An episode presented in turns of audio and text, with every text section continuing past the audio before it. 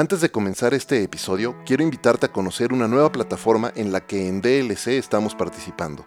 Se llama mexicopuede.mx. Es una iniciativa desarrollada por empresarios mexicanos dirigida a ayudar a negocios y empresas mexicanas de todo tamaño y giro a salir adelante durante la crisis que estamos enfrentando a través de dar acceso a más de 20 plataformas y más de 100 talleres de capacitación y entrenamiento en línea en los que distintos empresarios, líderes y reconocidos especialistas de distintas áreas comparten su experiencia y consejos prácticos y tácticos para mejorar tus procesos de ventas, tus estrategias de marketing, impulsar la transformación digital de tu negocio y desarrollar y aprovechar el talento de tus colaboradores al máximo.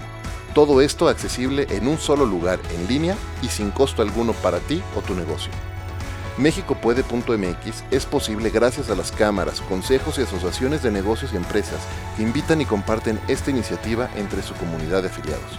Si quieres conocer más y aprovechar todos los beneficios que esta plataforma ofrece, visita ya mexicopuede.mx.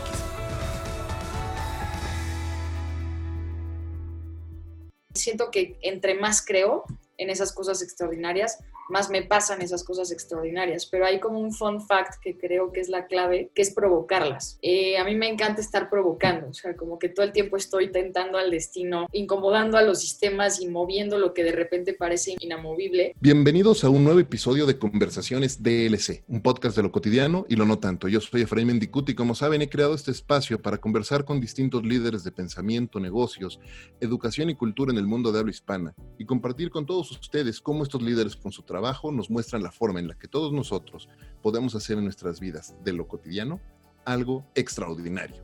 Comenzamos.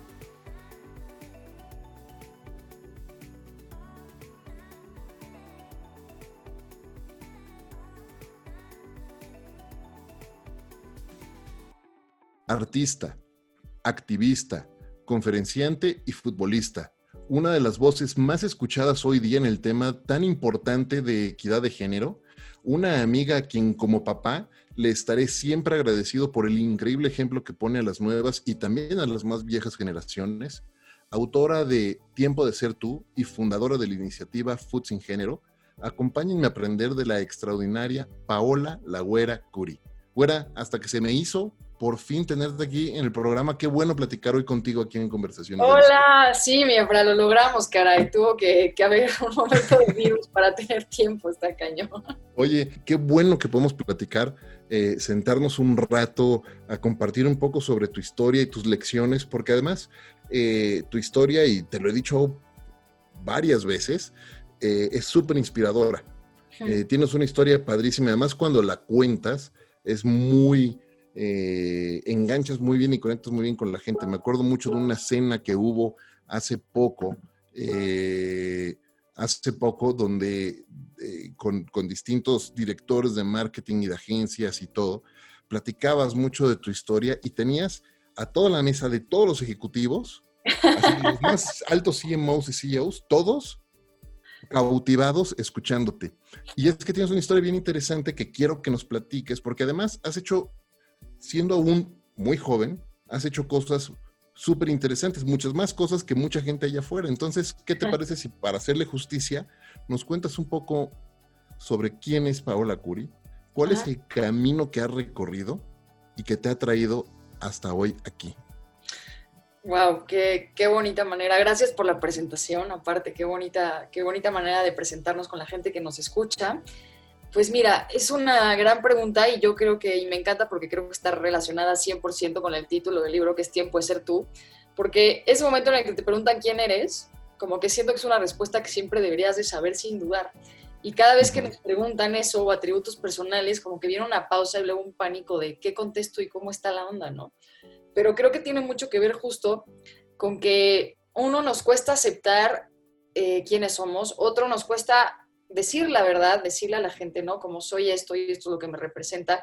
Y creo que mucho viene de los parámetros sociales que se nos han impuesto de cómo tenemos que ser, cómo nos tenemos que portar, qué sueños tenemos que perseguir. Y regresando a la pregunta, pues yo creo eh, que era primero una niña con un sueño de, de jugar fútbol en un mundo donde el fútbol no era para mujeres. Y como cualquier persona que persigue un sueño y que normalmente siempre te dicen que tus sueños no son para ti. O sea, yo no sé por qué hay como que esa respuesta colectiva que tú tomes una decisión de algo que quieres perseguir y todo el mundo te diga que, que eso es lo que no te conviene.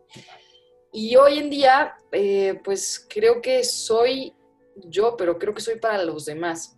He aprendido con todo lo que hago que, que la güera curi se construye de lo que la güera curi puede hacer para las demás personas. Y te diría que ese es el valor más fuerte que tengo que hace a la güera curi hoy en día. Me, me, encanta.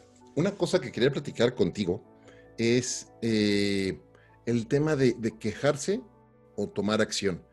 Y ah. es que, ¿a, qué voy? no? Cuando la gente escucha historias como la tuya, y si no lo han hecho, se lo, les recomiendo muchísimo que lean ya el libro de, Tiempo de Ser Tú, eh, de, de, Paola, porque está buenísimo. Además, te decía ahorita fuera de micrófonos que leerlo es como estar platicando contigo. Los que tenemos el gusto de conocerte y de, haber platicado contigo varias veces es riquísimo porque haz de cuenta que te estamos escuchando. Entonces les recomiendo mucho que lean el libro.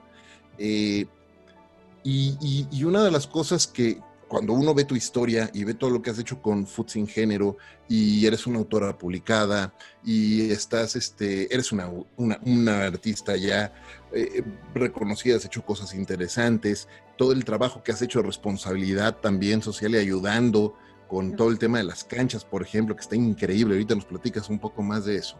Eh, has trabajado con Nike, has trabajado con otras marcas. Eh, de repente es muy fácil que la gente entonces diga, ah, bueno, pero es fácil porque pues ella, ella es la güera Curi ella sí puede, porque pues, e, ella es la güera, ¿no? Eh, y, e, ella es especial. Y, sí, sí, en realidad sí eres especial, pero lo especial es, no son tus condiciones, sino la decisión de hacer cosas.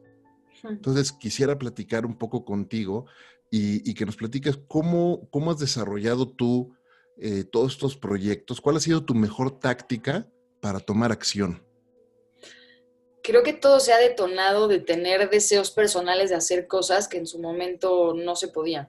Eh, específicamente tengo claros como tres momentos. Uno, que era pues querer jugar fútbol y que me dijeran que no era para mí porque el fútbol es para hombres.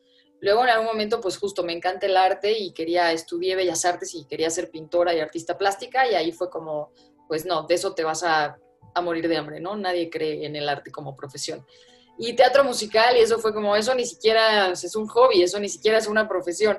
Entonces parecía que todo lo que yo escogía estaba mal o porque no era para mí o porque me iba a morir de hambre o por alguna razón. El tema es que nadie en algún momento me dijo como, está cool que persigas eso y te dediques a eso.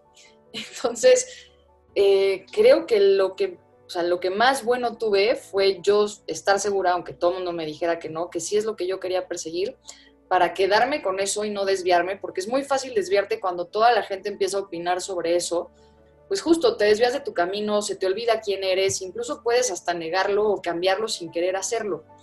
Y la vez pasada leí también algo que, me resonó mucho, que es que muchas personas son muy buenas empezando, pero pocas son muy buenas terminando lo que empiezan. Y ahí yo te diría que, eh, o sea, el eslogan es I'm a great finisher que es que justo a mí no me gusta empezar cosas que se van a quedar a medias. Eh, si no llego a la meta, no tengo paz. Entonces, sobre todo porque ya, ya descubrí, ya conocí lo que la meta brinda.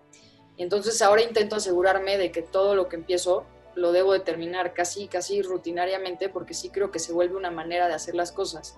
Y eso te, o sea, eso te forza a, a no retirarte. O sea, la frase era como, you can't be a quitter, when you're a finisher, ¿sabes?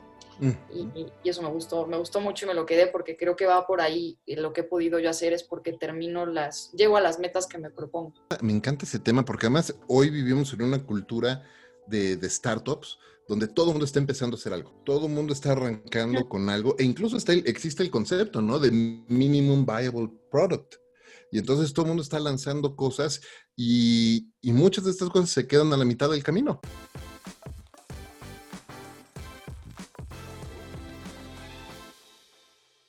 Y entonces estos líderes ágiles tienen una visión muy clara a largo plazo, entonces cambian, cambian el camino, pero no cambian el destino. Saben que tienen un objetivo específico. Entonces cuando platicas tú de eso y de terminar las cosas que uno empieza, me acuerdas mucho a eso. Y justo una cosa que quería platicar contigo es de puntos y de principios, porque hay un, hay un pasaje en el libro eh, en la parte que llevo, todavía no lo termino, eh, que me gustó mucho, y es cuando hablas de cómo un dibujo empieza con un punto y de ahí una línea. Y, me gustó mucho y de hecho me identifiqué mucho con, con, esa frase de no dejar de trazar punto por punto con paciencia y perseverancia, porque una de las más grandes lecciones que me ha tocado aprender en lo personal es jamás perder de vista eh, qué tan importante es el más pequeño de los pasos que demos. Y que todos los días, aunque sea un pequeño paso, ese paso nos va acercando un poco más a, las cosas, ¿no? Una, frase que me encanta es, small daily improvements lead to wonderful results in the end. Eh, platícanos un poquito más de esto, güera. ¿Cómo aprendiste esa lección? ¿Cómo llegaste a esa conclusión y cómo esa conclusión te ha ayudado a lo largo de la vida? Es que creo que tenemos normalmente la prisa siempre por, sobre todo ahorita con las redes sociales, con un Instagram que está enseñando como estas vidas perfectas y, a toda la gente que enseña solamente sus logros, nos, nos entra la prisa por siempre ya querer estar como en la meta, en, en ese lugar donde somos súper exitosos, tenemos muchísimo dinero, se nos reconoce y traemos, literal, vivimos con prisa. Nos cuesta mucho estar en el presente. Eh, creo que el ser humano tenemos una de las cosas un poco en contra que tenemos es que nos encanta vivir en la nostalgia del pasado y en la incertidumbre del futuro y nos cuesta muchísimo estar en el presente. Entonces, creo que sí es un tema de saber que, que tenemos que ir poco a... Y mira que, que, te lo digo yo, que a mí me encanta echarme a correr. O sea, no hay cosa que disfrute más que echarme a correr. O sea, siempre tengo esa necesidad. Pero, pero es que es impresionante cómo eso te forza a que no disfrutes el proceso.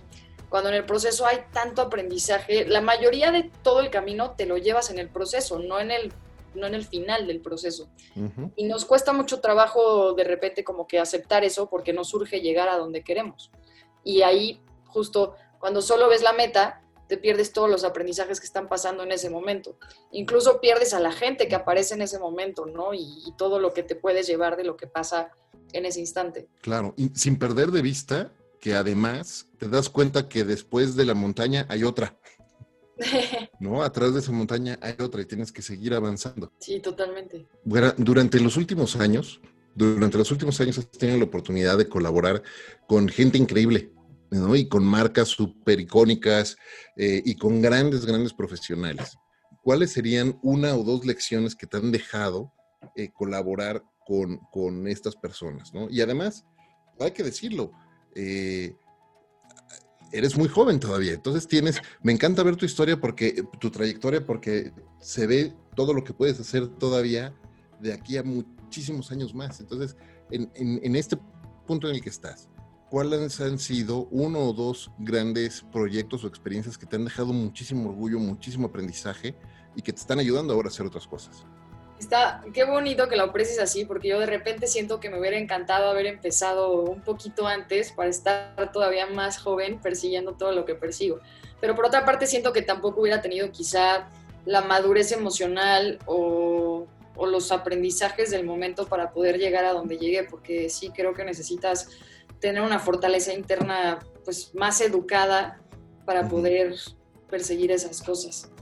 Y de las marcas, primero fue como fue, una gran sorpresa para mí porque al final yo juego fútbol de toda la vida, pero no soy atleta profesional en ese sentido. O sea, cuando tuve la oportunidad de serlo, eh, rechacé ya ese momento para poder seguir con todo lo que yo traía, porque yo me convertí en futbolista o seguía luchando por la igualdad. Y la verdad es que pues escogí, aunque la gente hubiera creído que hubiera preferido ser futbolista y que, que sí, que sí, totalmente, pero pero creo que la relevancia de lo que hago estaba más en poder seguir luchando por los demás a que, a que ser futbolista, aunque lo quisiera de toda la vida. Entonces, pues que las marcas te voltean a ver y quieren trabajar contigo cuando genuinamente, pues normalmente marcas como Nike, marcas como Corona, pues a los que agarran son a los atletas, que son los que pues representan máximamente al deporte. Y que una marca me voltea a ver no por mi tema de, de ser atleta, sino por la causa que traigo, por la lucha y por la voz, se me hace algo espectacular. O sea, creo que le da mucho valor y sobre todo sentido a que lo que persigo sí está impactando lo suficiente como para que una marca te voltee a ver y te diga como, oye, quiero que seas la imagen de mi campaña. Em, me acuerdo grabando el anuncio en Nike, porque aparte fue previo al Mundial, eh, de no cambies tu sueño, cambia el mundo. eh, que era un slogan que parece que yo viví toda mi vida sin saberlo. Justo parecía que el mundo no se adecuaba de repente a lo que yo soñaba y justo tal cual, no cambié mi sueño y, cambié al mundo. Y, creo que de lo que más me llevo es que la gente a veces está pensando, ¿cómo qué puedo hacer para llamar la atención? ¿no? Mucha gente me pregunta, ¿cómo le haces para que las marcas te volteen a ver? Y creo que tiene que ver mucho con el mensaje. O sea, si tu mensaje de fondo trae un deseo honesto, trae, una, trae coherencia, porque mucha gente promueve mensajes que no lleva a cabo en su propia vida y pues ahí se rompe obviamente la cadena. Eh, pero sobre todo si tu mensaje impacta a más personas más allá de ti, eh, creo que de esa manera es, o sea, es, con la que puedes llegar a que, a que las marcas te volteen a ver y sobre todo saber, o sea, yo dejé de ver a las marcas como como esta cosa lejana a la que no se podía llegar y que era imposible y más ver, o sea, mi mayor aprendizaje es que esas marcas se convirtieron en mis aliadas para perseguir objetivos comunes y poder lograr lo que estamos buscando los dos, que al final pues nos convertimos en uno. O sea, la línea de Nike y la línea de Corona conmigo terminaron siendo las mismas para alcanzar lo que estábamos buscando. Y, creo que esa fue la parte más bonita. No solo fue un anuncio, no solo fue un momento, fue como ahora somos equipo y qué vamos a hacer con lo que sigue, porque todavía tenemos mucho trabajo por llevar a cabo. Oye, ¿qué sigue? ¿Qué sigue para la Güera Curi en esos proyectos? Porque has hecho cosas padrísimas. Eh, platícanos un poco de este trabajo que hicieron de, rehabilitación de, estos parques y de estas áreas eh, eh, públicas, porque está increíble. Además, unos diseños increíbles. Sí, pues justo, el proyecto se llama Blue Women Pink Men y la idea ya desde el principio era con el título del proyecto decirle a la gente que estábamos cambiando este mindset que traes tú con los colores asociados de azul a los hombres, rosa a las mujeres. Em, y que normalmente, hecho, cuando nos entrevistan a todo mundo le cuesta trabajo decir, porque ahí te das cuenta que la configuración sí es decir como blue con el hombre y pink con la mujer. Eh, y yo traía ya muchas ganas de unir mis como las dos empresas que tenía, que era Foods Ingeniero con la parte del deporte y Etos con la parte de arte en un proyecto conjunto. Y así es como se me ocurre, o sea, se me ocurre recuperar espacios públicos a través del arte y el deporte. Sobre todo que los dos son herramientas que se pueden usar, eh, pues, como para impactar socialmente. Y aparte de que, bueno, pues uno, trabajamos con artistas 100% mexicanos que se encargan de hacer los diseños de los espacios. Entonces, aparte de que sea una cancha, pues también es toda la parte de que la cancha tiene un diseño creativo y se vuelve un espacio recreativo para que se haga deporte, pero pues también para que se use para muchas actividades. Y aparte de hacer todo el tema del espacio físico, que es lo que más se ve y es lo que se queda de alguna manera visiblemente, eh, pues damos talleres de, igualdad en las comunidades, porque nosotros trabajamos con la gente con la que vamos a, pues los espacios. No es como que llegamos nosotros, imponemos, lo hacemos y nos vamos llegamos, lo trabajamos en equipo, que es uno de los valores que de hecho que de los que más fomentamos en todo esto. Les damos los talleres de igualdad a través de diferentes, de una metodología que tenemos nosotros para implementarlo y dejarle eso a toda la comunidad. Y aparte hacemos clínicas de fútbol.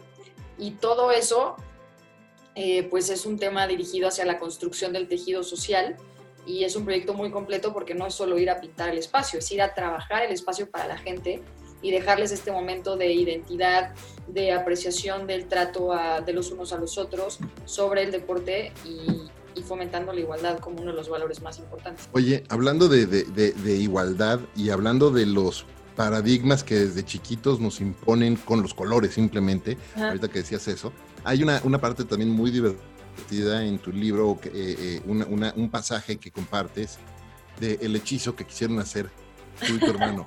Ajá. ¿Cómo? Platícanos un poco de eso, porque me, perfecto me imaginé como, como en estas historias, estas películas de donde cambian de personalidad. Sí, totalmente. Pues eso es lo que esperábamos que nos pasara, que realmente pudiéramos cambiar de cuerpos, pues no funcionó, o no somos tan buenos brujos, o no estoy segura de qué pasó con el hechizo. Pero fue muy fuerte porque pues, a ver, a mi hermano desde muy chico le gustaba, le encantaba la moda, le encantaba las Barbies, porque le encantaba vestir a las Barbies. O sea, era impresionante que desde chiquitos teníamos tan claro como, pues, como, como que lo traes, o sea, sabes lo que te gusta y, lo que te hace feliz. Y a mí me encantaba el fútbol y las espadas. Entonces, cuando había cumpleaños y a mí me regalaban Barbies y a alguien le regalaban el balón, la pistola y así nos intercambiamos los regalos, pero a escondidas aparte, pero es que ese es el tema, que sentíamos que estamos haciendo algo malo. O sea, todo lo que la sociedad nos decía era que lo que nos gustaba no estaba bien. Y nos molestaban, o sea, ya sea que nos molestaran en la escuela o comentarios que escuchábamos o cosas que en su momento alguien nos intentaba imponer para hacernos cambiar de opinión, pues te daban a entender que realmente algo estaba mal. Entonces, aunque tú sabías lo que te gustaba y lo que te hacía feliz, no podías terminarlo de disfrutar o había mucha duda, pues porque se sentía mal. Entonces mi hermano y yo, pues bien inteligentemente, fue como, esto está muy fácil, no pasa nada, tú estás en mi cuerpo, yo estoy en el tuyo. Cuando nacimos nos pusieron al revés, está muy sencillo, nos cambiamos de cuerpo y listo. Es una fácil solución y va a tener un gran impacto posterior. Entonces, pues eh, intentamos hacer el hechizo, que por supuesto pues no se logró, pero hay una parte muy linda que de hecho es la realización que viene en el libro, que es genuinamente aceptar que que el hechizo no funcionó, no porque fuéramos malos eh, hechiceros, sino porque genuinamente nuestros corazones no querían cambiarse de cuerpo. O sea, nosotros estábamos bien con quienes éramos y esa decisión la estamos tomando por miedo, no, no porque lo quisiéramos hacer. Entonces la magia no funciona si no la haces desde tu corazón, ¿sabes? Es inspirador escuchar esa, esa lección y, y qué padre. Si pudieras tú regresar, si te ponen el DeLorean aquí afuera, ¿no? ¿Te acuerdas de, Volver al Futuro? Claro. aquí tengo a Marty McFly y al Dr. Brown. ¡Ole! Los amo, es lo máximo. si pudieras regresar a, te ponen el DeLorean afuera de tu casa y pudieras regresar a algún momento en tu vida, eh, ¿a qué momento regresarías para decirte qué? Wow. Pues yo creo que más o menos a, una güera, como una güerita curi de como ocho años, yo creo, más o menos. Em, porque me acuerdo cómo me daba miedo que me molestaban en la escuela por ese tipo de cosas.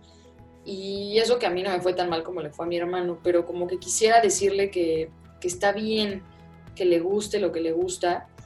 Y no solo que está bien eso, sino que va a estar bien todo también. O sea, es, muy fuerte cuando quieres ser algo y eso te hace feliz y lo demás te dice que no, es esa sensación y todo lo que te hacen pasar por, por hacerte dudar de quién eres tú. Entonces, creo, y, y, un poco la intención, más bien una de las grandes intenciones del libro, es esa, es como que alguien se pare a tu lado, alguien que quizá ya lo vivió o que te puede hacer ver otra perspectiva, que te dé la mano y te diga como, está bien, que te lo reconozca y de esa manera es impresionante cómo a, a, a velocidad justamente de, de, la transportación de los tiempos, eh, se te va el miedo, eh, te, entra la confianza, eh, te da valor y, y, no te desvías de tu camino. Entonces me encantaría volver y decirle a güera que, que está bien lo que le gusta y que no solo que está bien, que lo disfrute, porque yo sufría cada vez que jugaba fútbol sintiendo que no estaba bien lo que hacía. Wow. Qué, qué, qué de, verdad que me quito el sombrero porque qué, qué difícil, pero qué orgullo que durante todos estos años ahora te has hecho justo lo que querías hacer y has eh, roto paradigmas y le has ayudado a mucha gente a romper esos paradigmas también. Eso está, eso de verdad que se aprecia muchísimo. Oye, ¿quiénes han dejado una huella en la vida de la Güera Curi? ¿Quién, qué, lecciones, ¿Quién te ha dejado una huella profunda con una lección profunda de vida? Mira, es definitivamente mis papás, creo son los primeros. También porque nos ha costado, o sea, como familia tuvimos que estar muy cerca porque mis papás tenían estas expectativas diferentes de, pues como todos los papás, nacen tus hijos y les pones expectativas de lo que quieres pero independientemente de esas expectativas que tenían ellos, eh, han abierto como completamente su corazón, eh, las creencias que tenían de estas culturas heredadas, impuestas, sobre lo que esperaban que fuéramos nosotros y que a raíz de tener el amor como guía, la cercanía, la comunicación, ellos se han portado increíble y han estado a cada paso incluso con cosas que de repente ellos, pues para ellos o no se veían bien o no parecían normales o incluso eran incorrectas. O sea, hablo desde un jugar fútbol hasta el tema de, ser gay y que me gustan las niñas, eh, que pues obviamente mis papás traían otra educación, otra enseñanza y esperaban otras cosas. Y aunque en su momento fue una noticia súper fuerte eh, o sea, me acuerdo lo que pesó y lo que fue, y yo me sentía culpable. Yo me acuerdo que yo lloraba el día que le dije a mi mamá que era gay, yo lloraba y le pedía perdón a mi mamá, como si fuera una decisión que yo hubiera tomado y, como si hubiera que pedir perdón por eso, pero yo me sentía tan culpable de saber lo que eso iba a provocar en mi mamá que yo berreaba y le pedía perdón a mi mamá. Y, y me acuerdo de lo que fue los primeros días, los primeros años, incluso de, del pesar que representó para mis papás, pues porque no lo esperaban y ellos sí querían otra cosa. Y lo que fue estar súper cerca platicándonos todo, o sea, ellos en su cabeza como que les enseñaron este tema de que es la tragedia y el terror y todo feo. Entonces, pues fue como agarrarnos de la mano, ellos a mí, yo a ellos, y irlos encaminando para que vieran que eso no me iba a dejar de ser yo, yo no iba a dejar de ser la niña que ellos criaron, que enseñaron, con los valores que me educaron. Y, era tan sencillo como que eso era una cosa más como el hecho de que me gustara el fútbol, ¿sabes? Aunque eso tampoco les gustó al principio, pero... pero fue muy, eh, o sea, la prueba de amor que mis papás me dieron con todo este tema ha sido de las pruebas de amor más, creo que quizá de hecho la más grande que me, que me ha dado alguien en toda mi vida. Y no por un tema de tolerancia, sino genuinamente por un tema de decir, te amamos con todo nuestro corazón por la mujer en la que te has convertido, o sea, no solo por ser nuestra hija, sino porque admiramos la persona que hoy eres y eso siempre va a ser lo más importante por encima de todo. Y, eso para mí es una enseñanza de... Mis papás siempre nos enseñaron a ser las mejores personas, o sea, a ser personas buenas, a ser personas de bien. Y creo que me quedo con eso porque al final yo todo lo que hago siempre lo hago pensando en cómo ser una persona de bien. Y, y sí, todos fueron mis papás con, con esa enseñanza, definitivamente. Eh, es, es, padrísimo escuchar esa historia, sobre todo, y porque como decías tú, no es un tema de tolerancia, es un tema de, de amor y de, unión, y de unión familiar y de crear, y, y, nos vamos educando y creando en estos hogares, eh, los que somos más afortunados en, estar rodeados de los papás, de padres que nos quieren, que nos educan, que nos comparten esa educación. Y claro, nadie es perfecto y hay eh, altas y bajas y diferencias de opinión, pero cuando se vive en un espacio donde el amor es lo que primero eh, conduce la, conversación, las cosas son totalmente distintas, ¿no? Y eso es, eso es increíble. Totalmente. Dentro de, eh, un poco siguiendo en, el tema de los viajes y los consejos al pasado, eh, ¿cuál ha sido el peor consejo que te han dado? Que, que, que, que has dicho, Dios mío, ¿por qué lo escuché? ¿Por qué les hice caso? Está buenísima la pregunta, no me la habían hecho, me encantó.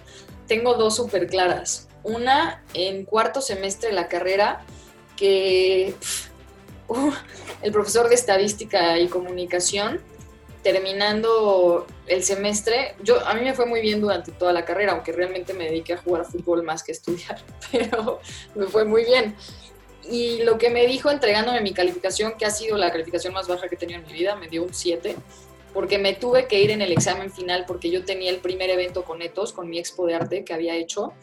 El profesor decidió que el examen duraba cuatro horas en vez de dos. Nadie sabemos por qué. Él tenía dos horas, decidió que Entonces yo contesté las dos horas y me tuve que ir para llegar al evento. Entonces casi repruebo. Y terminando, me entregó el examen, me dio mi calificación final que fue 7 y me dijo, eh, no vas a llegar a ningún lado si no dejas de jugar fútbol. Hmm. Se debe de estar comiendo sus palabras.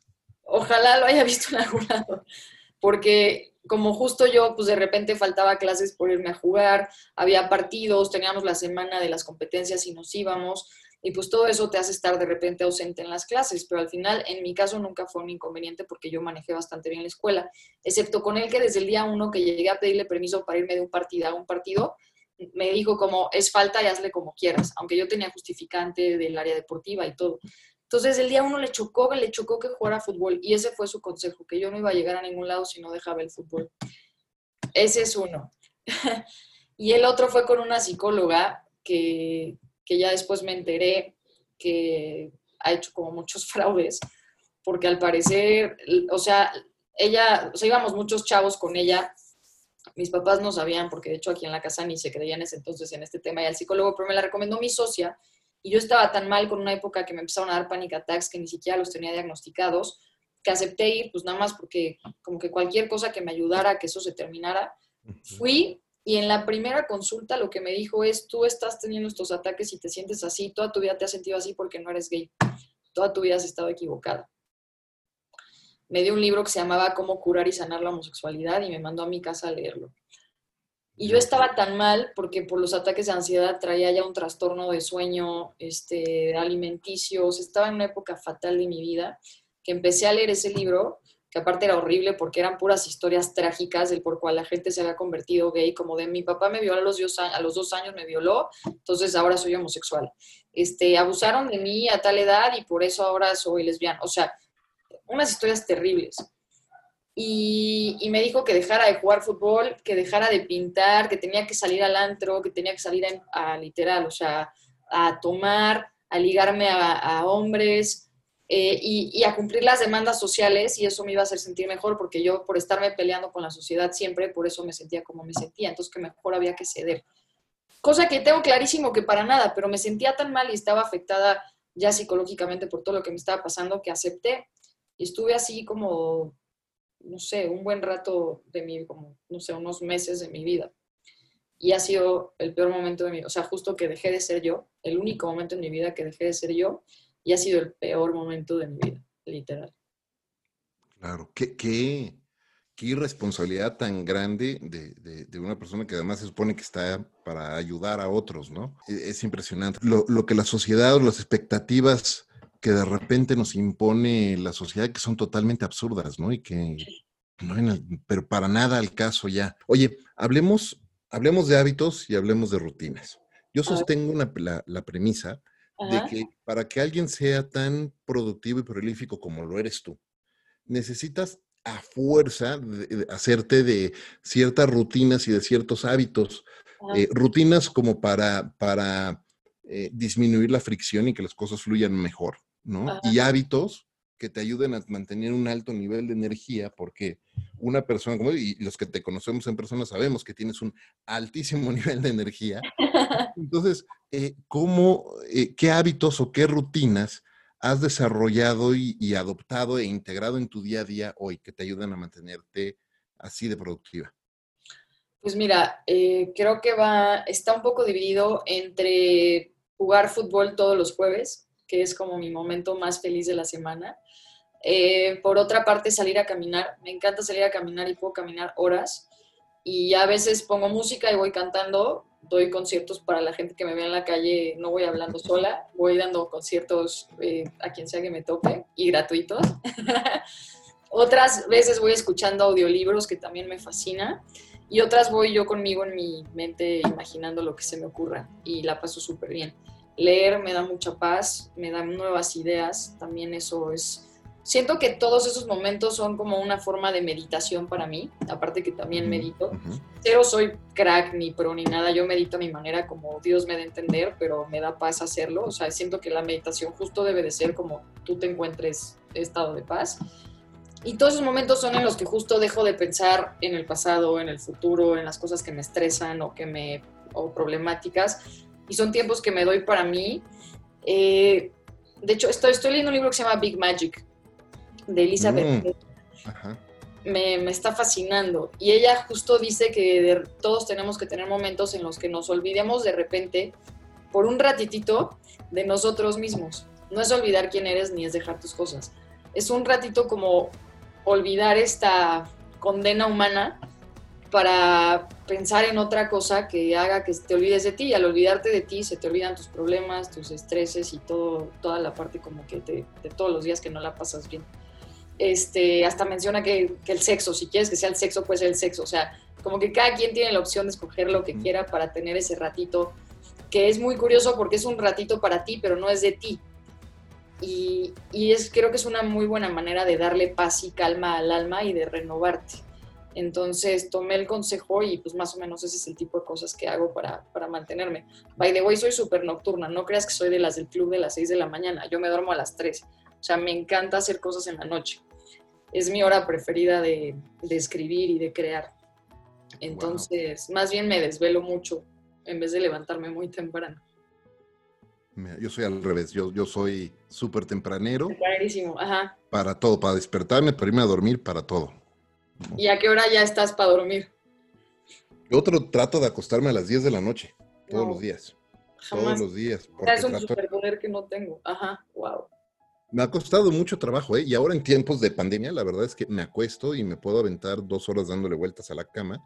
Sí, porque este, me, me, está costando mucho trabajo y es un hábito que he construido con, con años, ¿eh? Años de, de, de esforzarme a dormirme temprano, de decirle que no a las fiestas y decirle que no a los amigos en, la, en jueves, ¿no? Y, sabes que, pues no, yo me voy a acostar.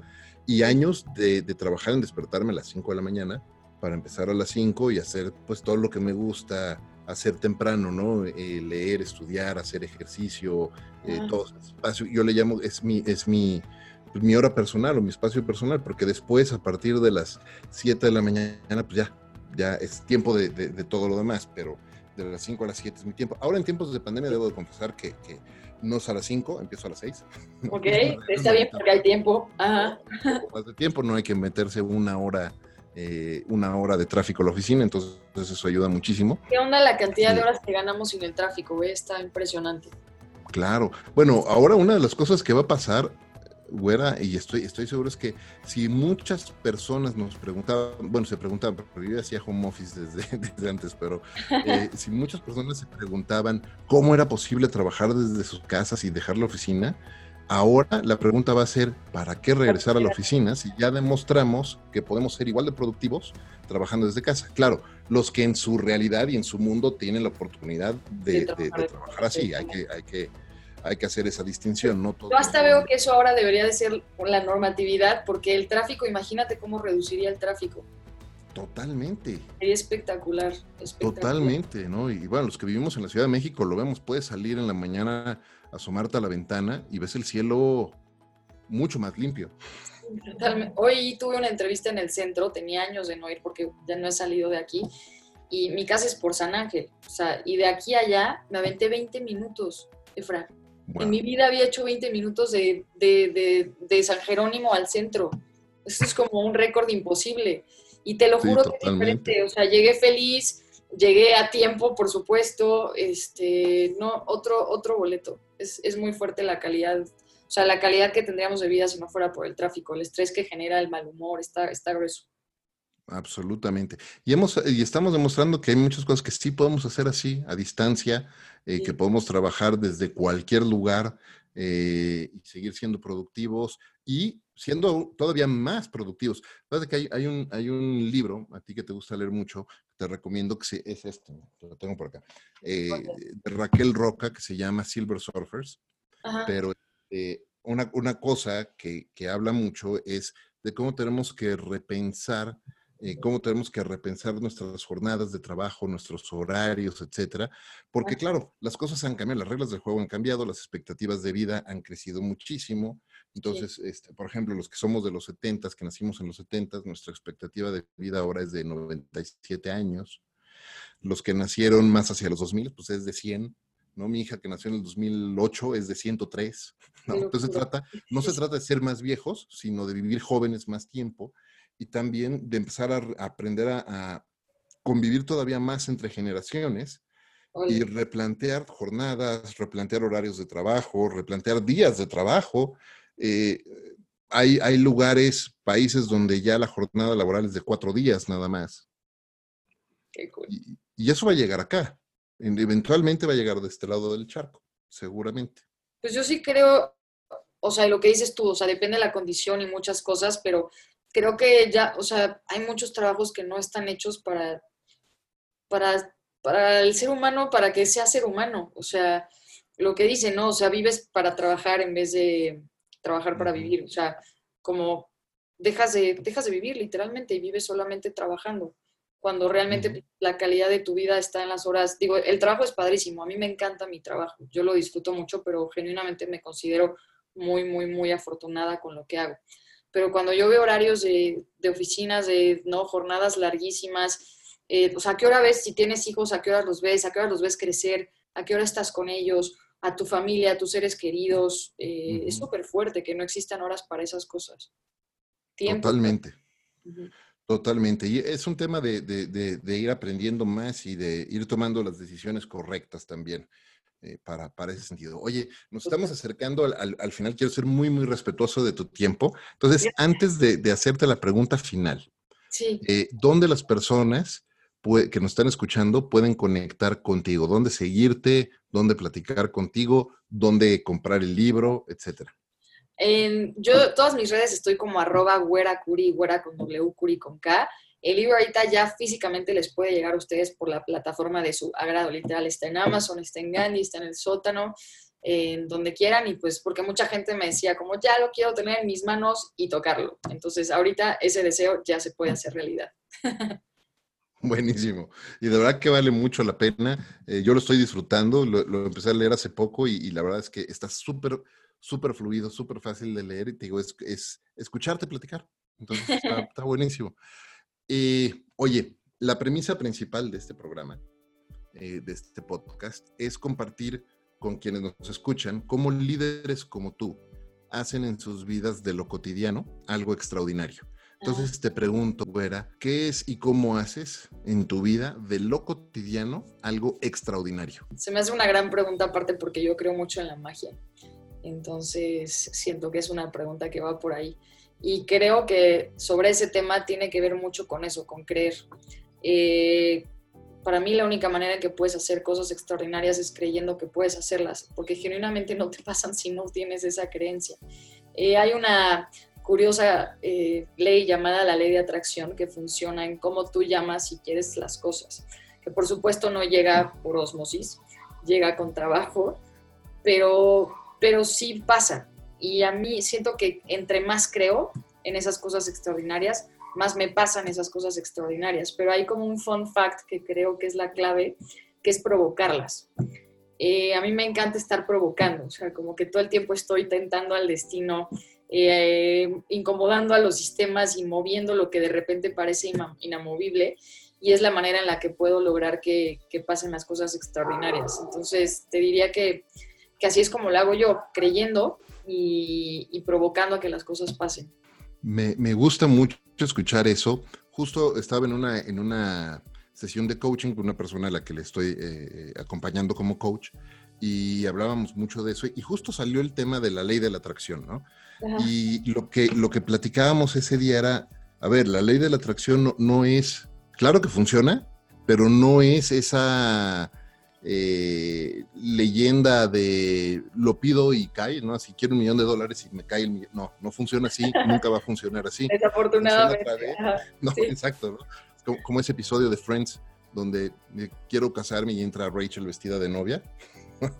amo Friends, amo. Eh, pero, pero no, no funciona así. La, la, realidad de las cosas es que la ley de la atracción funciona en base a lo que acabas de decir, provocar las cosas.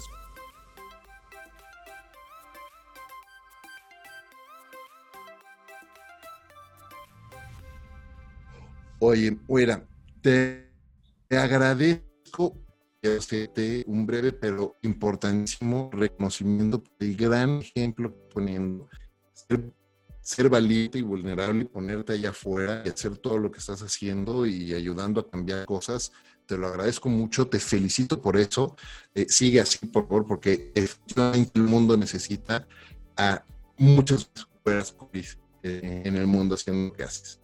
Muchísimas gracias, mi bro. Pues la verdad es que ha sido un camino muy lindo porque justo no ha sido un camino en soledad, que en algún momento sí me sentía así, me sentía yo de repente como la única luchando por algo y se ha ido acompañando de personas que me han dado la mano, que me han dado consejos, que me han inspirado y todas esas cosas en conjunto que finalmente me hicieron sentir que no estaba yo sola y que tenía a un equipower de superhéroes al lado de mí llevándome poco a poco y foros justamente como este, a ti te conozco desde hace mucho parte eh, y pues justo Twitter ha sido un, un, gran aliado. Me acuerdo la primera vez que me aparecí en Twitter, creo que tenía 2.000 followers y no sabía ni para dónde iba en ese momento.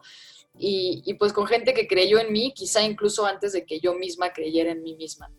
Entonces, gracias a ti por estar. Hombre, gracias a ti, ha sido un, gusto. Espero verte muy pronto ahora que la, la permita. y te agradezco muchísimo el tiempo, te mando un enorme abrazo y gracias a todos los que nos están escuchando también. Recuerden, es un programa semanal, así es que si no lo han hecho ya, suscríbanse al mismo y compartan este y todos los episodios de Conversaciones DLC, porque estoy seguro que entre sus amigos, familiares y colegas hay personas que se pueden beneficiar muchísimo de los consejos y lecciones que grandes líderes como Paola hoy nos están compartiendo aquí. Muchas gracias como siempre a Mejor Café de, México, Ricolto Café, por acompañarme en esta aventura de vida todos los días. Yo soy Efraín Mendicuti y los espero en el siguiente episodio. Hasta la próxima.